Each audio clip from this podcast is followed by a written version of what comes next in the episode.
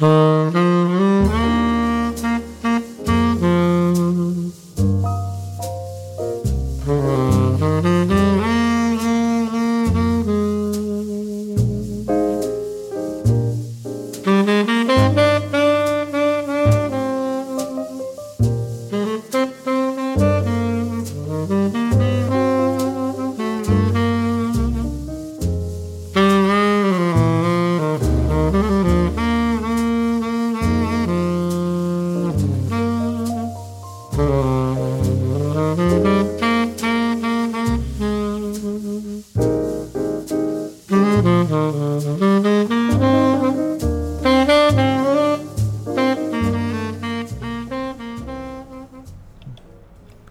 收听《加六 Pro》，我们又是一期关于桌游的专题节目，我是龙马。我是冰，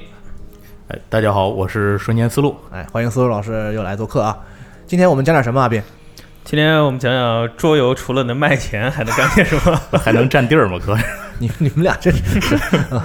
呃，就是一个讲，我没太听明白这个这个意思啊。桌桌桌游能干什么？除了、哎除了玩儿还能干什么？对，除了玩儿还能干什么？啊嗯，这个其实确实是能占地儿。然后，但是除了这个功能之外呢，还有其他很多的功能，可能是大家在提到游戏就是桌游的时候一时半会儿想不到的事情。哦，其实，在咱们之前的节目里，以前是有说到过的。嗯，你比如说啊，这个 CIA 用它来训练那个员工，还记得吗？对对对对对，对，或者是当时纳粹的时候用这种桌游的方式进行洗洗脑啊对对对，就是这些事儿，理论上讲，他们都属于今天的范围。哦但不幸的是，咱们说完了，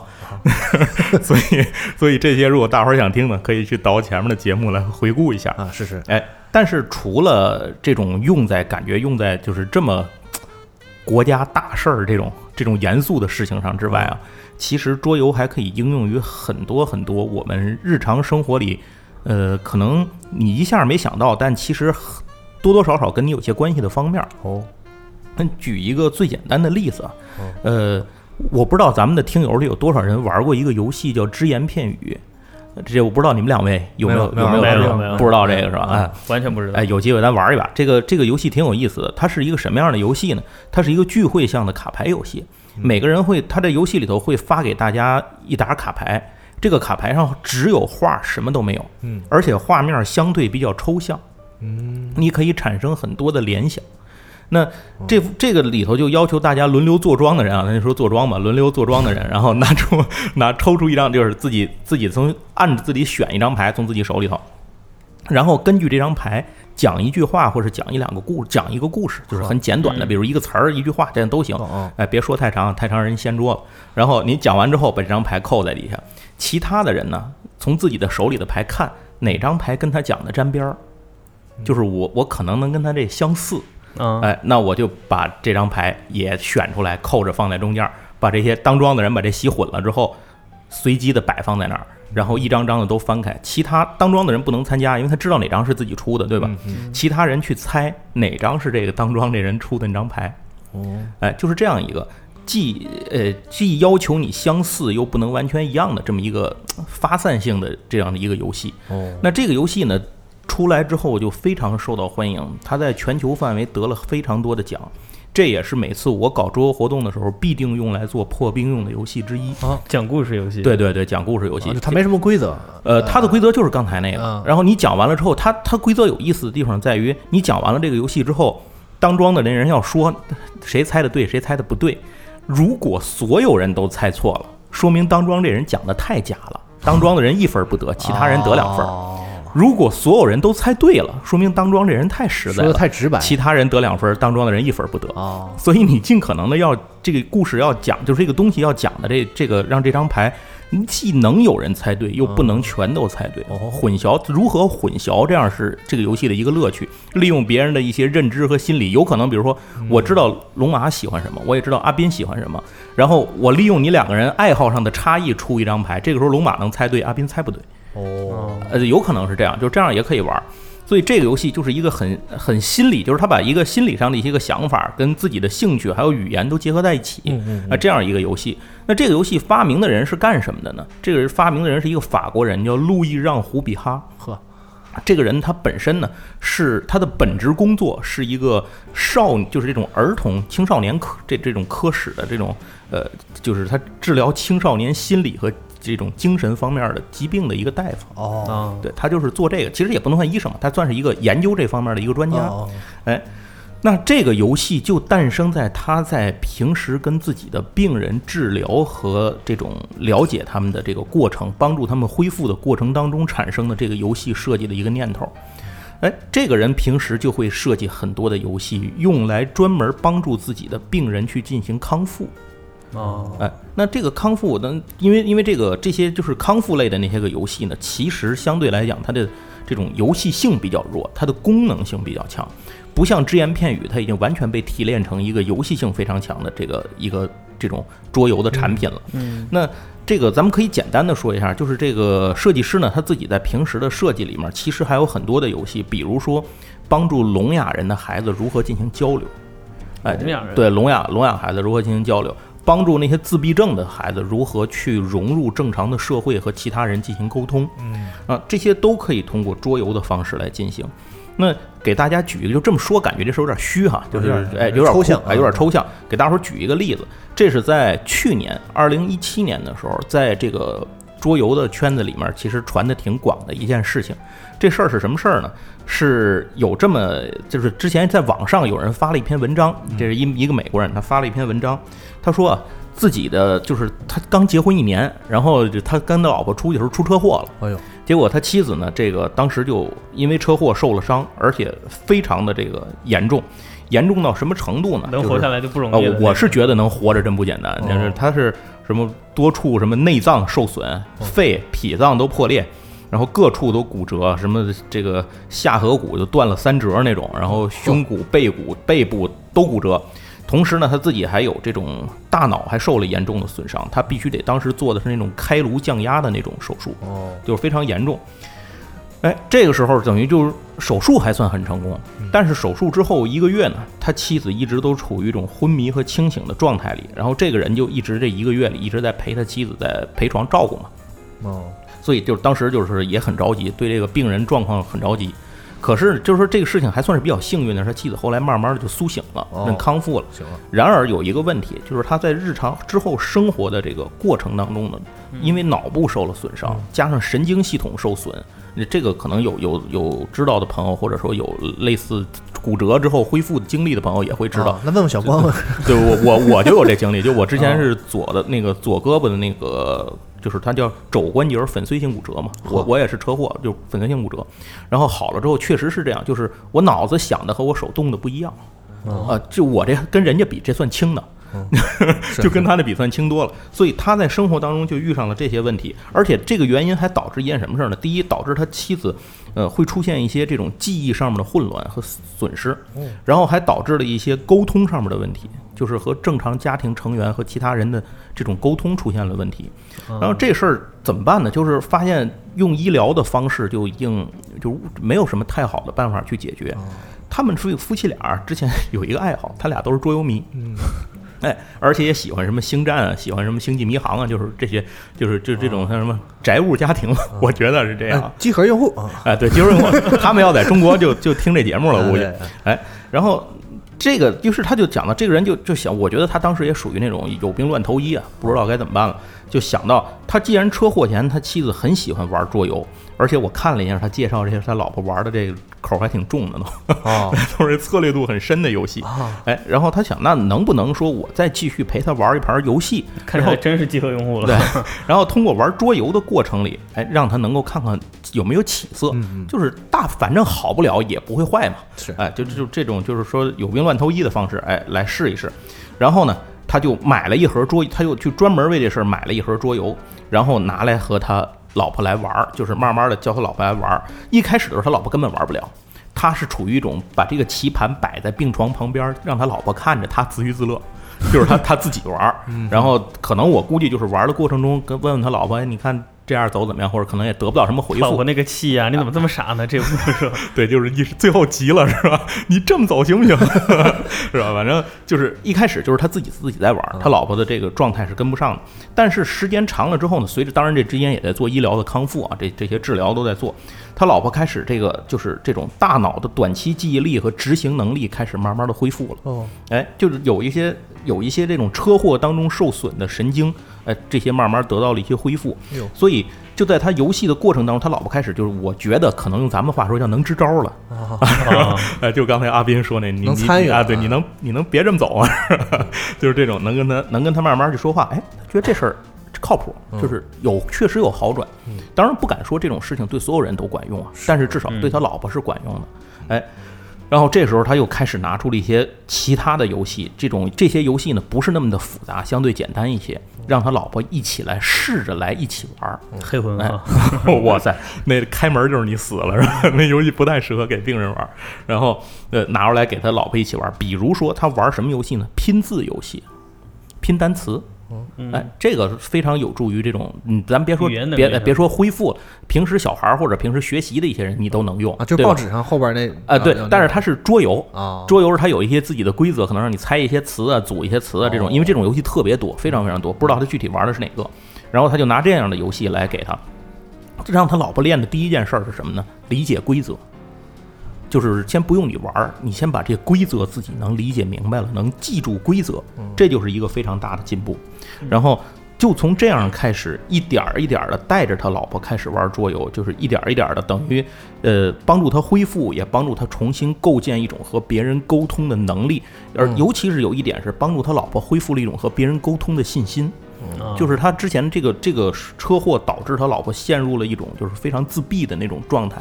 哎，这个对于病人的康复是非常不好的，所以呃，就是这一段时间他其实是一直住在康复中心里头的。然后当他们离开康复中心的时候，他老婆已经可就是恢复的可以跟他一起玩一些像瘟疫危机，你们知道吗？那那还算复杂了，我觉得。对对，可以跟他玩一些像瘟疫危机这样的游戏了。呵，哎，这个就恢复的是相当相当的不错。是，而且慢慢慢慢，一开始他们玩的是一些合作类的游戏，然后慢慢慢慢加入一些对抗，让他老婆去看能不能，呃，就是拆解别人的路数嘛，就是俩人有有攻有守的这样拆解别人的路数，然后或者是通过一些合作类的游戏来做一些这种，比如说计划规划呀，然后一些个这种短期记忆类的东西啊，来做这样一些事儿。那随着这个游戏的进行呢，他妻子的恢复的状态变得越来越好，同时呢，他自己的心态变得越来越好。我觉得这个是非常重要的一件事儿，就是对很多病人来讲是，因为那个还是说到我刚才住院的那个骨折住院的那个事情。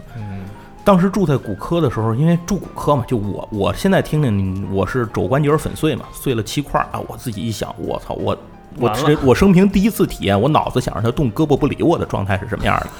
但是住在骨科医院里，就在北京北三院嘛，然后就在他那儿骨科住着，我真觉得我是最轻的。就进来人差不多都是高位截瘫，就抬着进来的，有人喂饭那种，就都是那种，就是我当时看感觉特惨，你知道吗？那种感觉哦。但是那个里头就你能够感觉到，在他的康，我从那儿骨科医院做完手术出来之后，就去了他的康复科，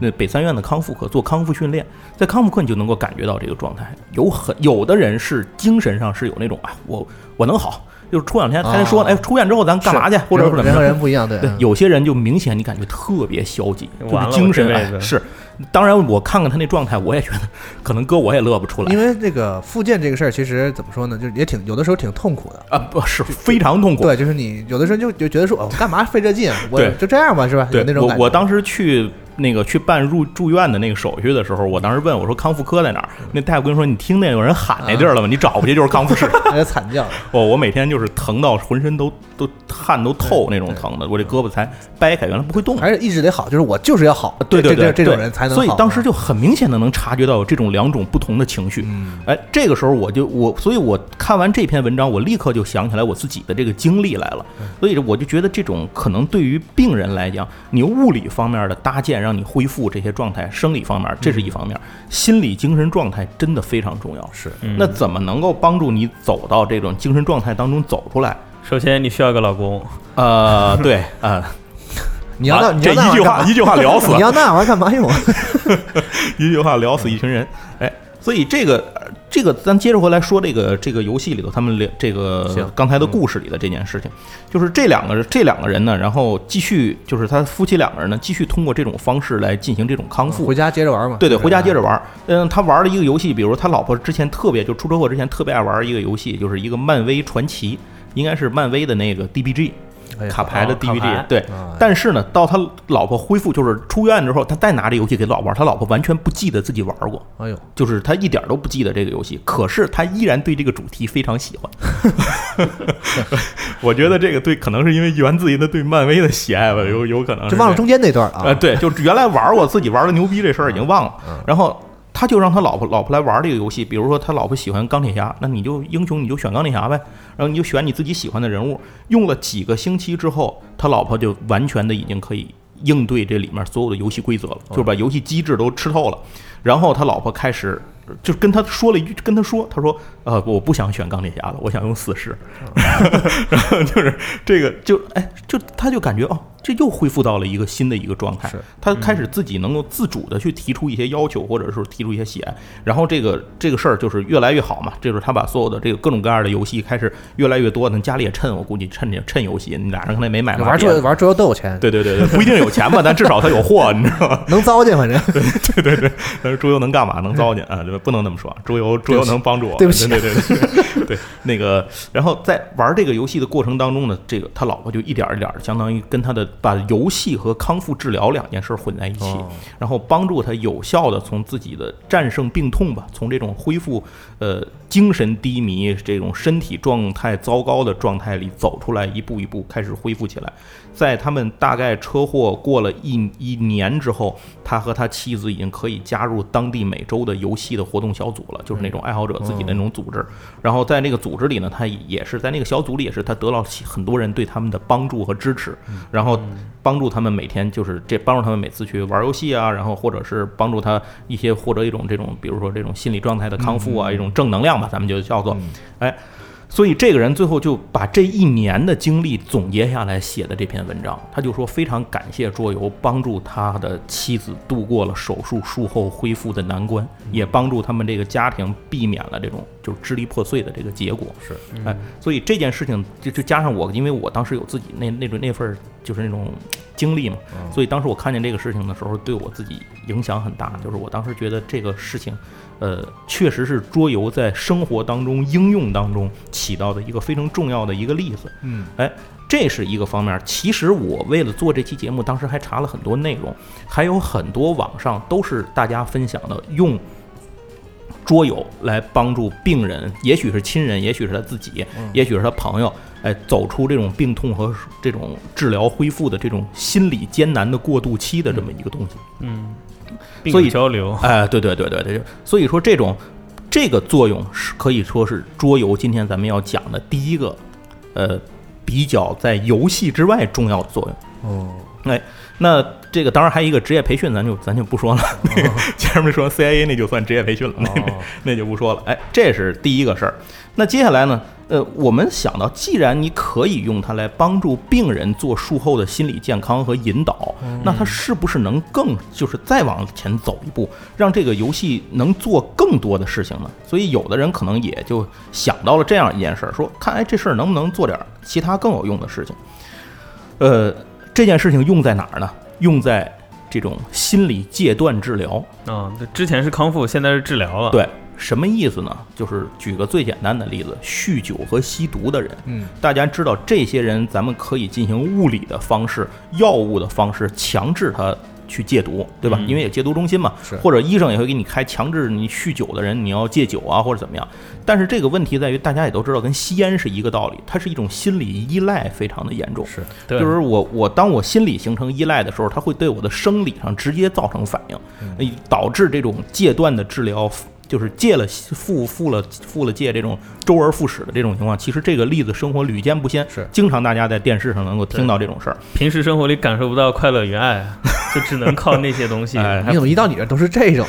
不如在家玩玩游戏王呢，是吧？然 后反正哎，这个这个事情，那就是说，咱们既然能够用来这种康复，那是不是能用来治疗？哎，有人就想到这件事儿，他觉得这件事情应该是可以用来治疗的。所以在这个就是之前有一个说法，就是说这个这这个做了一个实验嘛，有人用海洛因这个东西做了一个实验。就是说这个什么，当笼子里面一个笼子里面所有的老鼠如果都接触吗，就是有一只老鼠接触过吗啡，然后就是接哦吗啡水那个实验嘛，然后就是哎那个瓶子，对，然后看后面会怎么样。最后那个结果是整个那个他搭了一个老鼠之家嘛，就是那种感觉，养了很多实验用的老鼠。最后结果是老鼠互相攻击，最后都死了哦，啊，就是为了抢吗啡水，反正精神陷入狂暴等等等等各种问题，就是互相都死了。然后就他就说这个这个问题，但是这个时候就是有人对他这个实验提出了一个观点，就是说。如果我们你拿这个老鼠这个这个笼子里面这些给这些老鼠继续提供吗啡水和正常的食这个食物的话，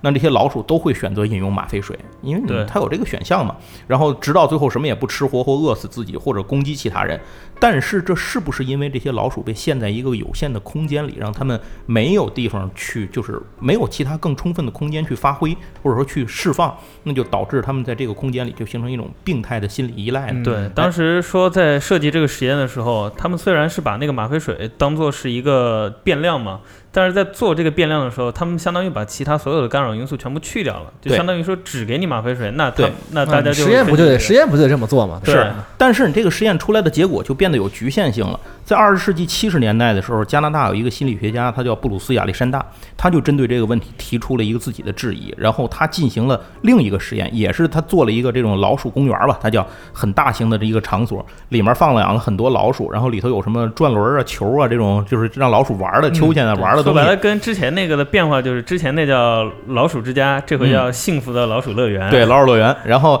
它这里面呢提供了更多的选项，就是让老鼠有更大的空间，让老鼠有更多的选择去做很多事儿。同样，它也提供吗啡水，还提供正常的食物和正常的饮用水。但是最后就发现，当老鼠有了足够的活动空间，有了正常的叫做老鼠，咱们也叫社交吧，有这个群体，因为动物嘛，它有这种群体的交流的意识。然后有了正常的生活的 选择之后，过了一段时间之后，发现绝大部分老鼠对吗啡水的依赖度大大的降低了。就是它不像之前那个实验里头表现一种疯狂的依赖这种东西，所以最后就得出一个结论，就是说，其实正常且积极的日常的生活能够抵消对这种，呃，这种这种呃依赖性质的这种东西，能够把它这种依赖度能抵消掉。哦哎，但前提条件是你得给他一个环境，所以这事儿就是说，如果我们把一个这个戒毒的人或者酒酗酒的人，这个戒酒的这个人放就圈在一个小范围里，比如说啊你说我我家里有人戒毒刚成功，你哪儿也别去啊，别出去跟那些人什么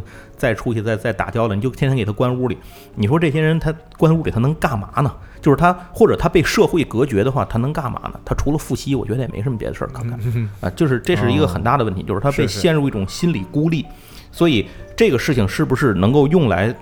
能够帮助找到这种帮他们去戒断、去治疗的方法呢？所以有人就想到用桌游的方式来试一试。这找点事儿干。哎，这个人叫布鲁斯·巴斯克，他是这是一个美国人，他常年的他的工作就是跟这些个酒精的这种成瘾者进行戒断治疗。那么在这个过程中，他也发现了只使用药物和物理的方式呢，很难帮助这些人重回社会。就是说，其实从药物的角度上讲，或者从物理的角度上讲，你已经好了，啊可是你自己不这么觉得。那么把你你回到社会上，你离开这个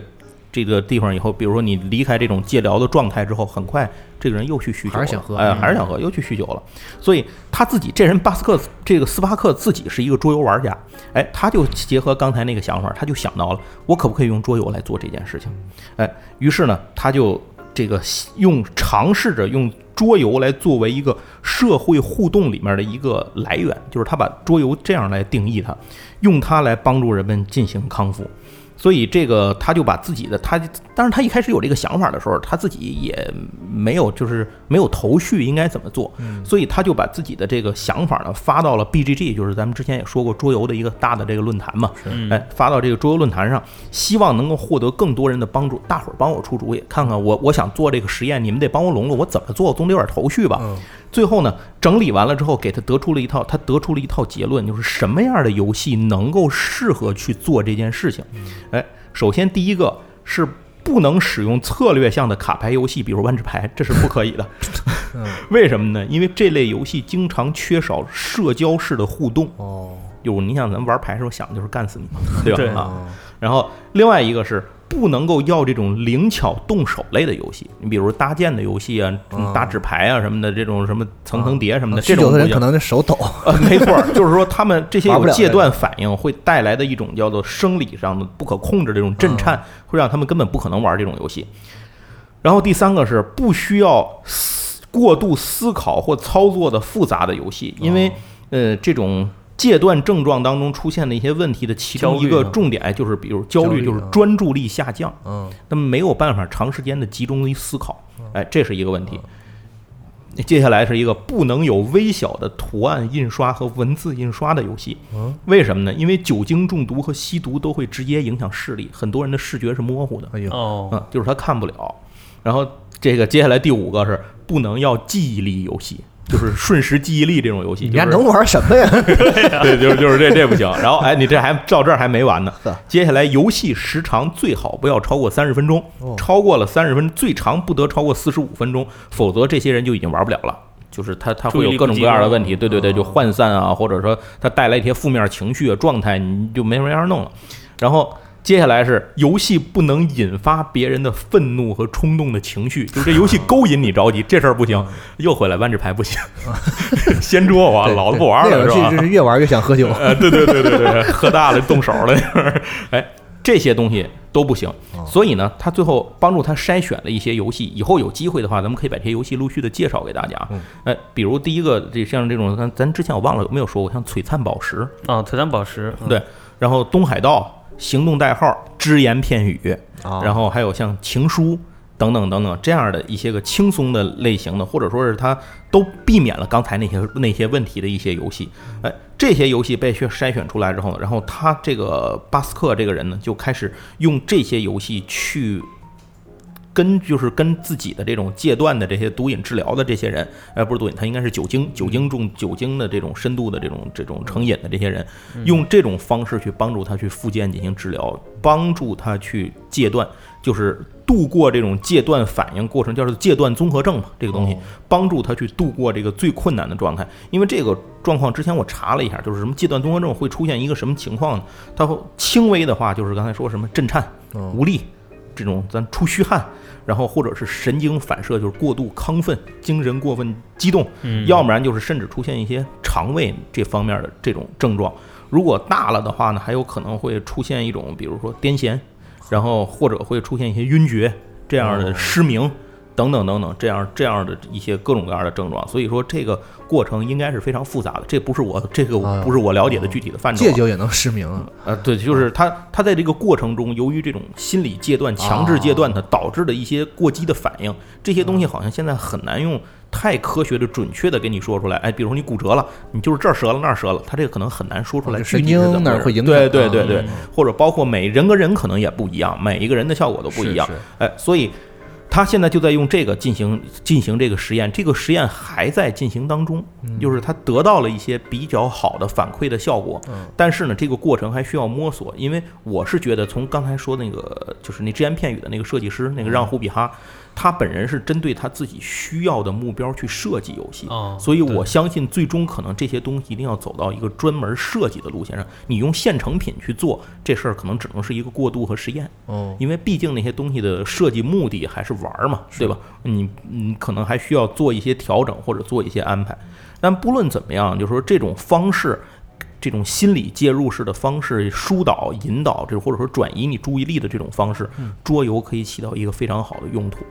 哎，所以就是说呢，在我们的日常生活当中，在这种哎医疗啊，或者这种心理治疗啊、复健啊这些方面，哎，桌游能起到非常好的作用，就是这个是非常重要的。当然，由此类推的话，你可能也会类推到一些像是什么呃抑郁症的这种，或者是这种自闭症啊，然后这种心理疾病心理疾病啊，这些是不是都可以应用？我之前也问过一些我的国外的朋友，就是他们说在欧美的医院里面。这种心理的这些个治疗的部门，借用桌游产品去做复健这种东西是很常见的。哦，然后之前我在台湾那边也有问过这种设计师的这种朋友，就是他们做那些游戏，有很多都是卖到这种有关这种医院或者治疗机构。哦，哎，这其实挺有意思的。行，这事儿说完之后，咱再咱再说一声，就是说这个桌游还能干什么？桌游还可以用来揭示社会问题。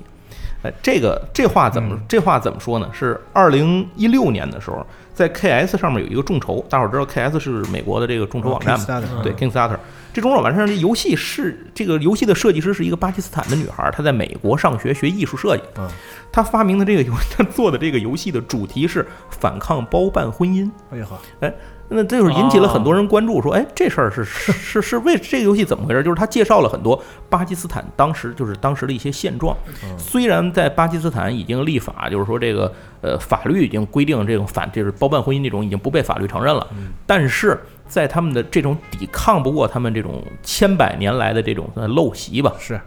所以很多女孩儿还是受到这种就是包办婚姻的这种伤害。封建大神还压在身上啊，哎，对对对对对对对。然后这个游戏呢，在一个月里面呢，就最后众筹了超过两万美元。那这个游戏的设计师本人，这巴基斯坦的这个女孩，二十四岁，当时她为什么会设计这么一个游戏呢？因为她小时候就是她之前为什么跑到美国来啊，就是逃婚，哎，就是因为她之前在家乡的时候，就是受到了这个，呃，这叫什么？包办婚姻的这个迫害吧，啊哎，就是说逃逃出国对对对对。后来，所以在二零一二年的时候，他自己就只身一人跑到美国罗德岛设计学院去学设计，毕业之后加入了孩之宝。哦，这个游戏，这个游戏就是他挺出息啊哎，这个游戏就是他到孩之宝之后设计的这样这个美国的季春生啊，对对对。哎，这个游戏的出现，它最大的作用是什么？它最大的作用是让很多人关注到了他们之前生活里从没关注过的事儿。嗯就像我们之前看过一些纪录片、一些电影，可能突然会点破，比如我我不是药神，对吧？可能会突然点破我们，让我们关注到社会当中一些我们可能就在身边，或者说就在我们世界上的某一处，只是我们从来没有关注过的角落的事情是。哎，嗯这样的话，呃，包办婚姻这件事情，当时也引起了很多这种社会化的这种话题和内容，所以这个游戏应该说是它起到了一种对社会问题的揭露，或者说是引发别人对社会问题关注的这么一个作用。嗯你说这个游戏好玩吗？它它不一定好玩，因为我也没看这游戏规则啊，说实话，那好不好玩我也不知道。但是它能起到这么一个作用，以及当时在这种桌游论坛里面，包括桌游论坛之外，有很多主流媒体的网站都转发了这个相关的新闻。哦所以这件事情，我觉得这就是它的意义嘛。你说这桌游，嗯，它如果它起到了这样一个作用，那就证明它在这个方面的意义是达到了。对，因为这个女孩，我估计她设计这个游戏时，可能也是这么想的。嗯哦，据我所知，这个游戏好像今年也会来今年的 DESCON，好像这个设计师他也会来。设计师本人会来，就这个女孩本人会来。对，然后我对这个游戏的名字比较感兴趣，嗯叫 Arranged，、然后我们翻译就给叫安排上了，就是包办婚姻嘛，就是听听安排是吧？对，哎，就是这么这么一个感觉。哎，这个游戏就揭示一个社会问题。呃，这个其实你要说，咱们以前在这个节目里头，其实还谈过一个游戏，就是那排队那游戏，还记得吗？嗯那是波兰那排队 波兰出了一个游戏叫《行列》，啊，就是排队购物嘛，就讽刺那个苏苏联占领时期、苏战时期咱们的一些问题。然后跟俄这个俄罗斯就跟那波兰为这事儿就就呛呛起来了，就是 一个说你必须改，必须；另一个说我不改，不改你就下架，下架不卖了，就是这种。哎像之前那个什么庞氏骗局这种，是吧呃，对对，庞氏庞氏骗局其实这种也有这作用，类似的还有郁金香泡沫，咱啊们之前说过，它都有种警示的作用，或者说啊。提示的作用。当然，这个游戏可能它在这个方面的目的性更明确。嗯。对啊哎，我觉得是这样，所以可以说让大家有更多的这种哎这种方面的需求的话，如果你你有这种想法，你也不妨把它变成一个游戏，可能能够让更多的人关注到一些你本想让他们关注，但他们就不关注的事儿。啊，哎嗯，这是承载一些这个社会现象和诉求。对，没错没错，就是它可以起到这样一些作用。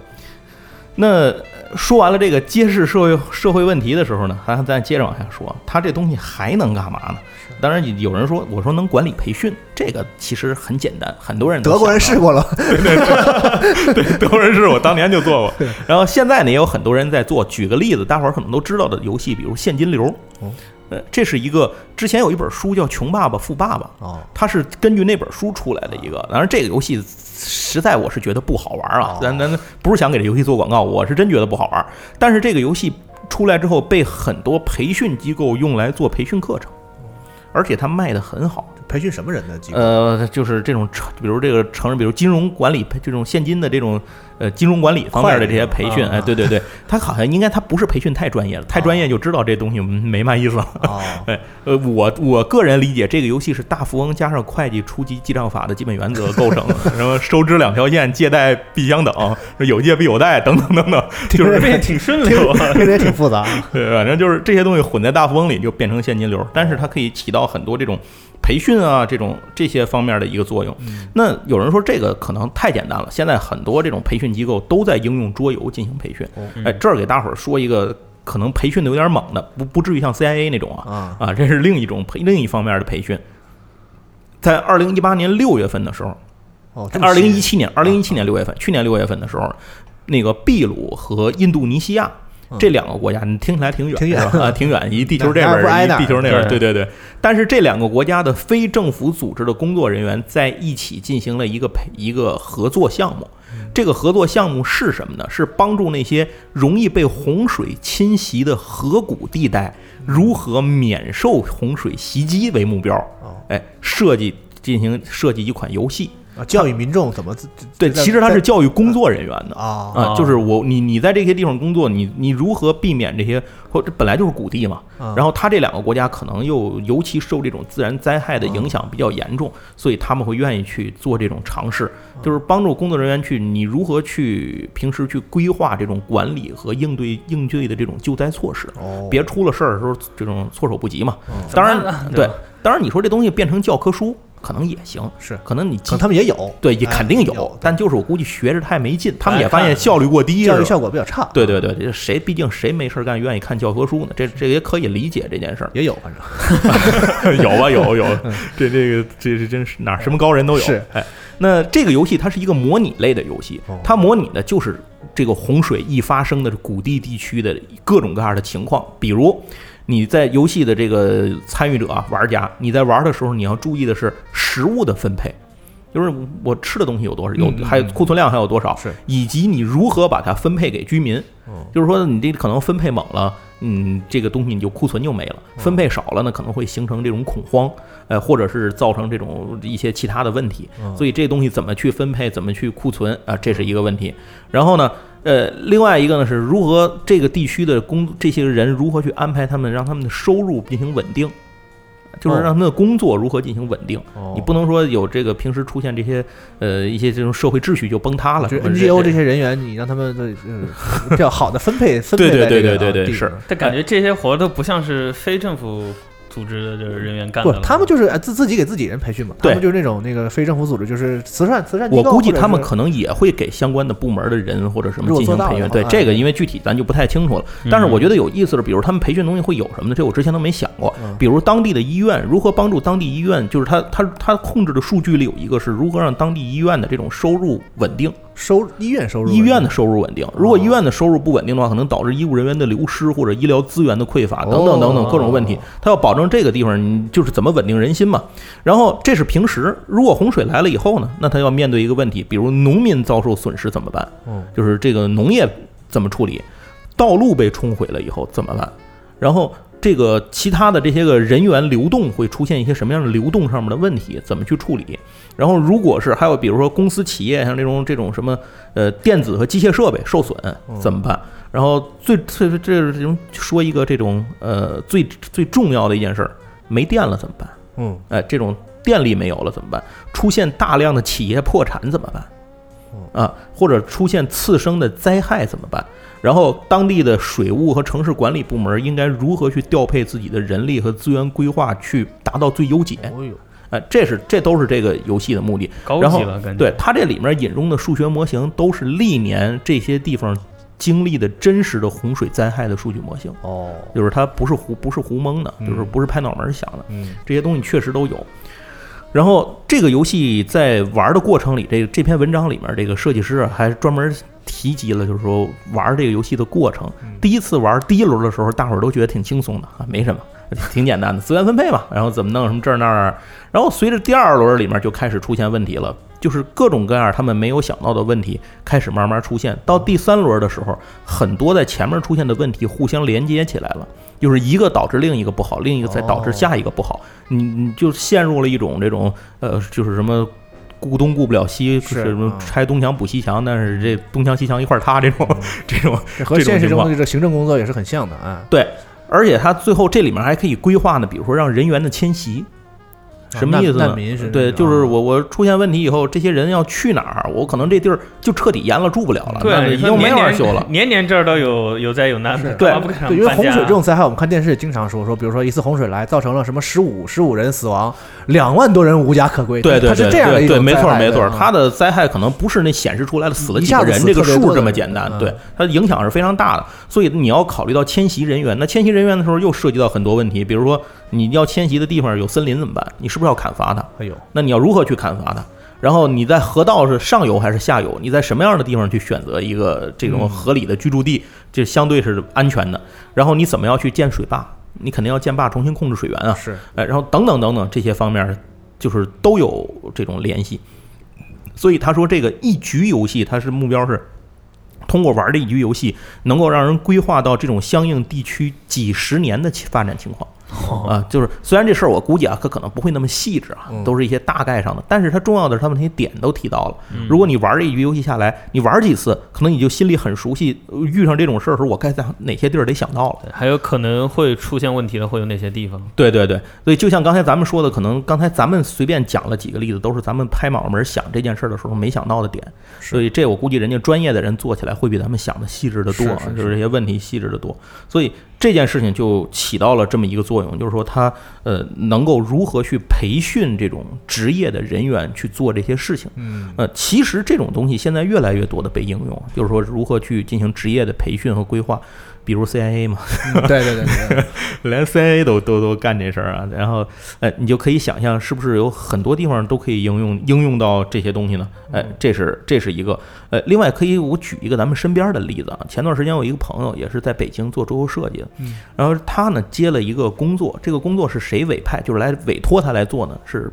这个地震局，哦，哎，就是哦地震局为什么找他来做桌游呢？是因为地震局发现想通过这种桌游宣传的手段，让人们玩儿游戏，尤其是小孩子，嗯，玩儿游戏的过程当中，能够学会对地震知识和防护知识的这、这种东西。对对嗯对，这这这种。然后这里头一开始我我因为我看过他那个测试版的游戏，它啊叫它那游戏应该就是叫做《黄金七十二小时》，什么意思呢？就是是救援的法对则，就是救援法则，就是救援出现这种灾害出现地震这种灾害出现之后，一般是前七十二个小时是黄金救援时间，超过这个时间以后，那个受难者的生存曲线会直直接直接直线啊掉下来，对对对，就掉的非常厉害。所以这七十二个小时你如何把握？然后它这里面其实有一些救援原则，呃，然后还有一些呃这种救援的相对的如何采取一些措施，以及平时怎么采取防护。比如说，你可以，如果你这个受灾的灾区当中有人受过救灾培训，嗯，那么它能够起到的作用是没有受灾培训的人的这个效率的多少倍？哎呦，哎，就是这是非常非常重要的，它得有个大能够自救。对对对，得有大哥带着，中间能自救。所以这样的话，通过这样一个游戏去让玩儿的人了解到这些相关的知识，并且记住它，比通过课本上课、看电视给你讲这教学片儿是。管用的多得多。是，对，毕竟没有参与嘛，那个对。我我小我我上初中的时候，原来有一课程叫三防教育课，我不知道有你们都都上过这个我 Nadia 跟我说他们那有，但我们老家就没有。你们那儿没有呃是吧？华北一带都有呗，对对对，咱咱这边都有三防教育课，那课其实就是看录像。是对，但是现在想想，你说要有个游戏什么的，大伙儿玩玩哪儿防个化学武器，嗯哪儿什么这，嗯我估计能记得比那清楚的多。嗯。大伙儿也乐意上，那会儿那课可能就男生还乐意上点儿，女女生都不愿意听。你年龄再大点，像老白，还有那个防核弹的那那种课，那那个我们有，啊，那个你那你有是吧？那个因为三房也包括那个嘛，啊也包括对那个因为我爸爸就是爷爷那边的工作原因，所以他们小时候都接触过那个。啊。嗯，对，所以我就想这些东西是不是呃以后比如说它可能能够变成一些个这种呃帮助你去学习、去记忆的这些个点。然后这里头其实要说的是另外一个事儿，是一个比较有趣的一个游戏。这个游戏呢也是起到了一种知识教育和培训的目的，但这游戏目的是什么呢？这游戏目的是告诉你这个女生来经期的时候，身体有多么不适，或者他们要承受多大的痛苦。上阿斌上，然后这个游戏就是一个纯粹的，呃，它的诞生的过程，那个设计师就自己说，他就是哦他是一个美国的一个一个老师，然后他就说他是为什么他会想到设计这样的一个游戏呢？就是他们发现这种在即使是在美国上课的这个他们大学生、嗯高中生、大学生。这方面生理健康卫生方面的知识，性教育还是对不够。极度匮乏，嗯。而且很多人就是羞于去谈这些问题。啊美国也是对对，啊。也一样。美国其实是个清，归根结底是个清教徒的社会嘛，哦就是归根结底这也也对是这样。对，然后所以就是说，他发现很多人对女生啊，尤其女孩儿或者就是就是什么，他对自己的身体出现的这种情况问题就完全的不了解。有的还会恐慌啊，对对对，就是他会带来很多稀奇是稀奇古怪的问题，就是你不了解，你就会胡猜，你知道吗？是是是世上万物皆如此，就是你不知道，你就要胡胡琢磨，你得给他想一道理。是然后这事儿可能就越想越离奇，你知道吗？然后，所以他们就考虑，就是做了一个游戏，这个游戏呢，名字就叫做经期游戏。它就是一个用一个这种轮这种这种环状棋盘的一个方式，然后呢，这个模拟了这个女生就是这种女性经期的这个过程里面的各种知识啊，然后遇到的各种问题啊，等等等等。而且有意思的是，是他们也鼓励让男生、让男的、让男性也来玩这个游戏，哦。就是知道这个女性有多不容易。哎呀，就是在这个这个是在这个啊有道理，每月每月掉血有多有多难，让你告诉你，而且他也提供了你很多其他的知识，比如说你如何去照顾自己，嗯。如何去这种保证身体的健康，因为在这段期间很容易生病嘛，嗯。或者说很容易去有这种这种其他的疾病会。病就是这种，在这个期间会容易让人的身体抵抗力下降啊，等等等等，就是说让你会注意什么样的问题。所以这个游戏就通过一个卡牌驱动的一个方式，让让把这种知识、生理卫生、嗯教育方面这种知识彻底融入到这种这个游戏当中去哎。你玩的过程当中呢，你这些知识点自然而然的会被你掌握。所以这这也是，就是说这种教育一般就是那种可能我们平时用这种生搬硬讲的方式，可能很难让人学。效果很差也对太合适，对，或者说你学校里本身你就可能很多人不重视这个事儿，哎就是包括家长，包括这些人自己，学生自己，可能大家都不太重视这种事儿。是，哎，那这些东西它本又该重视，怎么办呢？桌游能起到一个很好的效果，嗯，能够帮助你达到这么一个目的。嗯，而且换句话说，其实孩子在那个年纪的时候也都是爱玩的，对对，用这样的方式更好。其实我是觉得，如果你的生活不是特别坎坷，有什么事情特别磨难的事情的话，嗯人的本性即使是成年了，大家还是对娱乐这种东西是抱有兴趣的。那是对，吃吃饱了喝足了都干嘛？就玩嘛，对对对对对啊，所以私淫欲嘛，也算玩儿。是对 也算对。玩儿行，反正哎，反正咱咱这说说回正题儿啊，啊。说回正题儿。咱这个就是桌游，它能够起到很多嗯。弥补我们平时正规的手段或者方式难以达成的效果。嗯。哎，这个游戏可以帮助你去弥补这件事情，不是说它就能代替啊，我我依然觉得它代替不了，嗯。但是它至少可以让你的手段和方式变得多样化，能够解决一些你可能平时处理，就是大家在平时有些头疼的东西，不知道怎么办呢？桌游也许能够帮助你去解决这些问题其。实或者说，咱们不要把玩儿和学看成两个东西啊就是对对对就是人学习是一个很很复杂多样性的过程啊，就是然后这种玩儿这种互动是很强、很有交流性的这样一种大家容易接受的形式，其实是一种很好的学习方式。其实说白了，啊对，哎，那这个最后咱要说一个事情，这个差不多是最后了。最后咱再再讲一个比较重要的一个事儿。这个事儿呢，就是前段时间的，嗯，挺新。他的主人公呢叫做米歇尔林，这人是一加拿大人。那么他这做的这件事儿呢，既可以说是教学培训，嗯，又可以说是解决社会问题，还可以说是政府这个功能的一些宣讲。哎呀，这么厉害，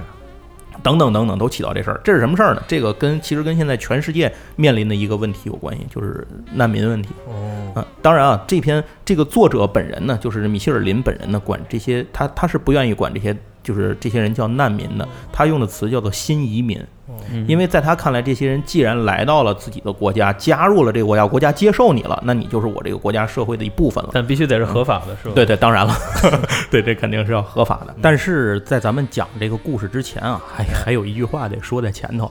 因为这个故事呢，可能是有关到现在社会敏感问题啊，所以咱们在讲这个故事的时候，仅是讲这个事儿，就是跟大家聊聊这个桌游在这件事情里它起到了一个什么样的作用，哎，而不代表咱们的态度支持其中的任何一方。对，不代表我们的观点，只是说这个桌游的设计师在设计的时候，他是这么一个想法。对对对，就是我们表述出来的，其实是代表着这个设计者他想用桌游去干什么，就把这件事情当做一个故事，当做这么一个事儿讲给大家。哎，就把这个前言先给大伙儿说清楚了，咱们接着再往后说。嗯，那么现在遇到的问题就是这些新移民的大量的涌入，他是加拿大人嘛，加拿大有有这些新移民过来，然后跟他们现有的社会脱节，就是互相之间发生冲突、矛盾，因为你不是一两个人，你要是人数少，你可能就被这个社会很快同化掉。是但是你如果人数多呢，这事儿就不一样了。嗯其实这些事情我们知道，像在在北欧国家，像在德国什么这些其实是很明显的，这些事情就是出现这些很严重。那在加拿大呢，现在也遇到了这样的问题，尤其他这个人，就是这个米歇尔林这个人本身是干嘛的呢？他是给这些个。比如说，这个底下的这种接待新移民的这些人，嗯。处理新移民事务的基层的员工，做这些事情志愿者，他给这些人做培训，嗯，讲师教这个。哦。那他就发现，在观察当中，他就发现这些人，因为你新移民嘛，你到加拿大之后，肯定你你语言甚至都不同，宗教什么习俗什么都不一样，要加也没加，什么亲人甚至都分散，什么状况谁也不知道。反正就是这个，你肯定要接受如何融入这个社会的一些教，就是这种引导。对，那他就发现，在引导的过程当中有一个问题。虽然很多人，这个加拿大本地的这些个志愿者和工作人员啊，嗯。在给你讲课的，给给新移民讲课的时候，说东西的时候，会有一种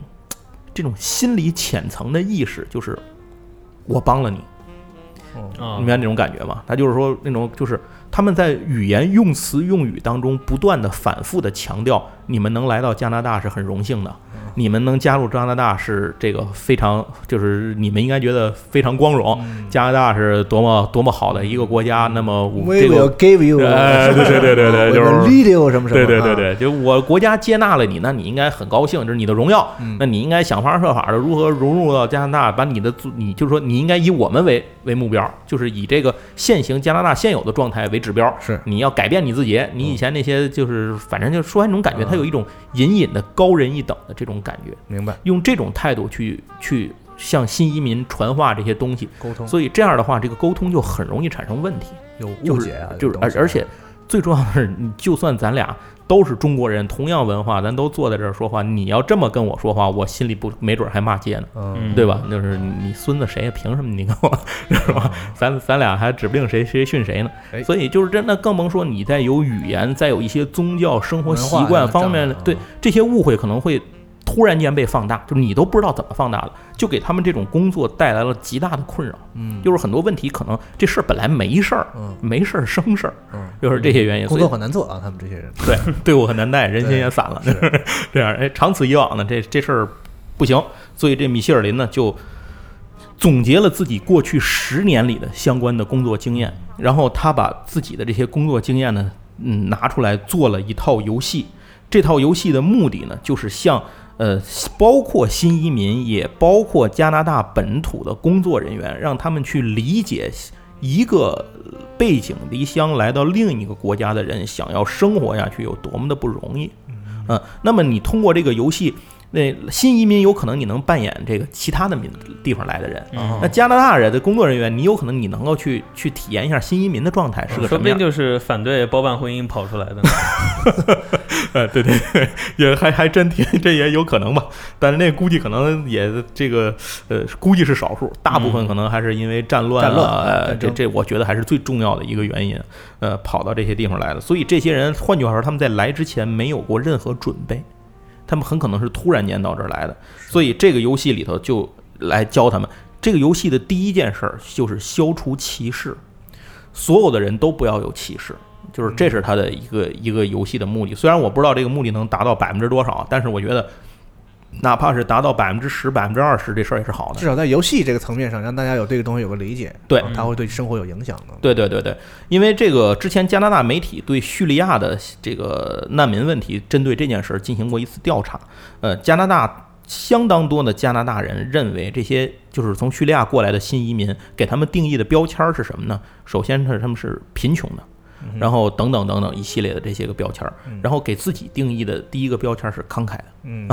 哎，这就是一个认知上面的一个一种已经天生存在的一种差异。所以这个游戏本身呢，它就是希望能够改变这一点，把把这个地方能够改过来。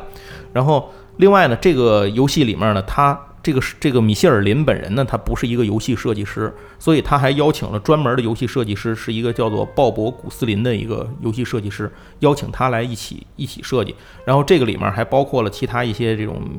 这种什么社会学家呀、心理学家啊等等，都介入到这个游戏的设计当中来。所以他们最后做了一个一个游戏，叫做《新移民之行：冒号身份交集》。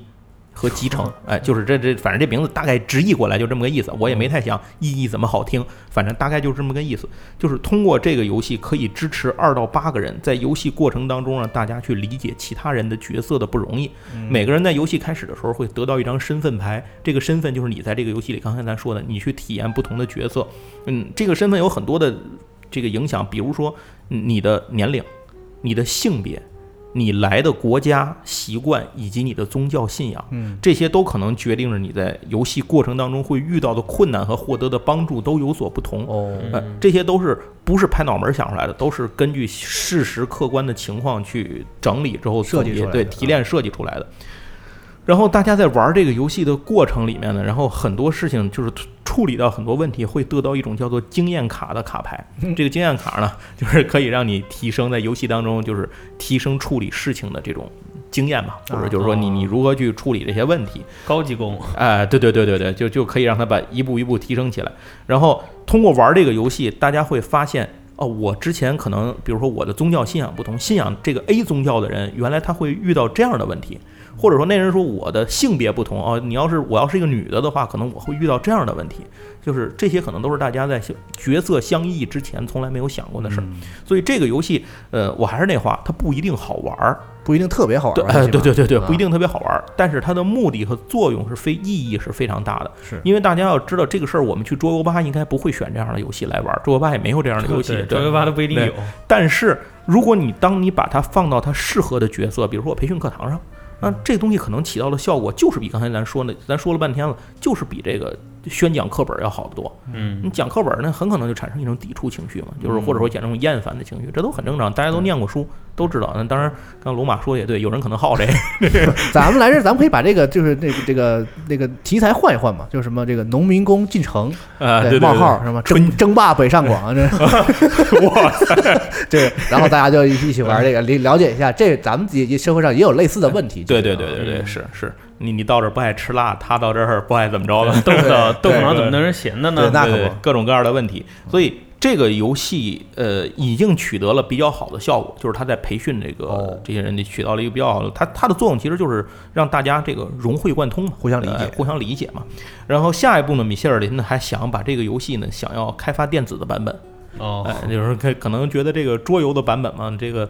也也许还受条件限制太多，比如我至少得找一桌吧，是可能有一屋，然后这都比较麻烦。哎，那我可能拿这个电子的版本能解决更多的问题。所以这个讲到这儿啊，今天呢，其实咱们的这个里面这么多段故事里头讲出来的事儿，其实只核心就是一个，就是当我们在生活当中遇到一些问题，无法去用，就是说这个遇到一些无法用我们平时的办法去常规的方式解决它的时候，可能跳出这个思维，想一想其他的东西，借鉴一下，或者说拿过来辅助一下，能够起到更好的作用。那桌游就是其中能够起到很多辅助作用的一个非常好的这么一个道具。哦，那桌游这种形式决定了它可以在很多不同的地方扮演着不同的角色，嗯，呃，能给我们起到各种辅助的效果。可能它就是一个平时大家哈哈一笑，大家玩儿这样，呃，嗯这这种破冰啊，或者是大家比如相亲啊，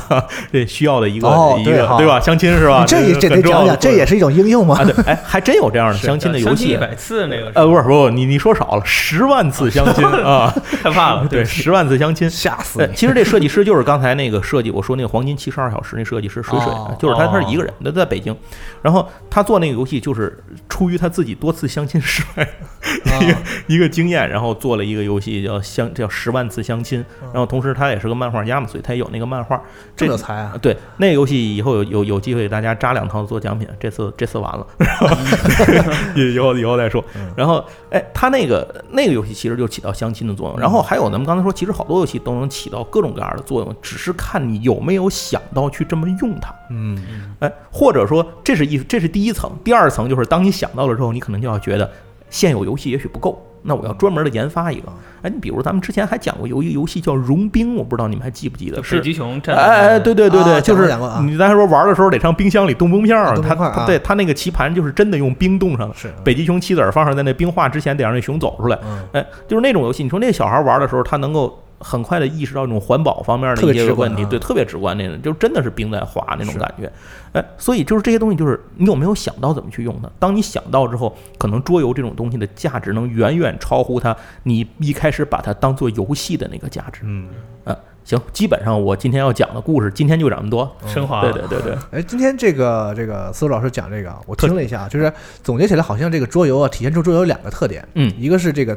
这个叫什么大脑按摩，嗯，对吧？就是你通过玩桌游多用这个脑，是没错没错复健啊、治疗啊这些的作用。嗯还有一个呢是这个社交属性，嗯就是玩桌游一定要和人交流，一定要大家互相理解、互相这个在一块儿啊，有对对对对对有有有互动，是，利用这个，然后有一些社会上的作用。哎，没错啊，是，确实是这样。嗯，其实你看很多玩家可能私下里隔着个屏幕就互相骂，其实他们在线下活动或者就是是见见面怂着呢，我跟你说。不是说怂吧，就是大家其实都还是挺热情的，对可以一块玩的。对，是，有很多人可能在网上的情绪跟这个见面时的状态完全就像两个人一样。那是嗯，对，所以我们觉得可能还是大家要把大家从屏幕里偶尔抽离出来，也不能说，嗯因为现代社会，我我觉得就是说，有人说啊，完全要脱离什么这种屏幕，脱离这种这种这种电子电子游戏或者怎么样，不可能做不到，我是觉得做不到。那这哦社会白发展到现在了，但是你这个东西要有一个平衡度，嗯，就是哪样干什么。但是当你如果要平衡现实生活，你觉得我很难在现实当中我怎么跟别人打交道？那女生坐那儿，我跟她说什么呀，对吧？对，这这这个时候可能一盘桌游能帮你解决好大问题，哦，哎 这就这就够了，这作用就够了。那太够了啊！好，今天那我们今天先聊到这儿。嗯对嗯差不多了。那非常感谢大家收听今天这爵士乐赏析节目。哎，呃最后很上道很对最后最后再插句广告啊，桌游界现在说的最好的就开始了。对，最后插句广告啊，欢迎关注我的公众号“瞬间思路”啊，然后不大言不惭，广告结束啊。感谢思路老师啊。哎，行，那我们今天的节目就到这儿，嗯，谢谢大家，拜拜。下期再见，拜拜。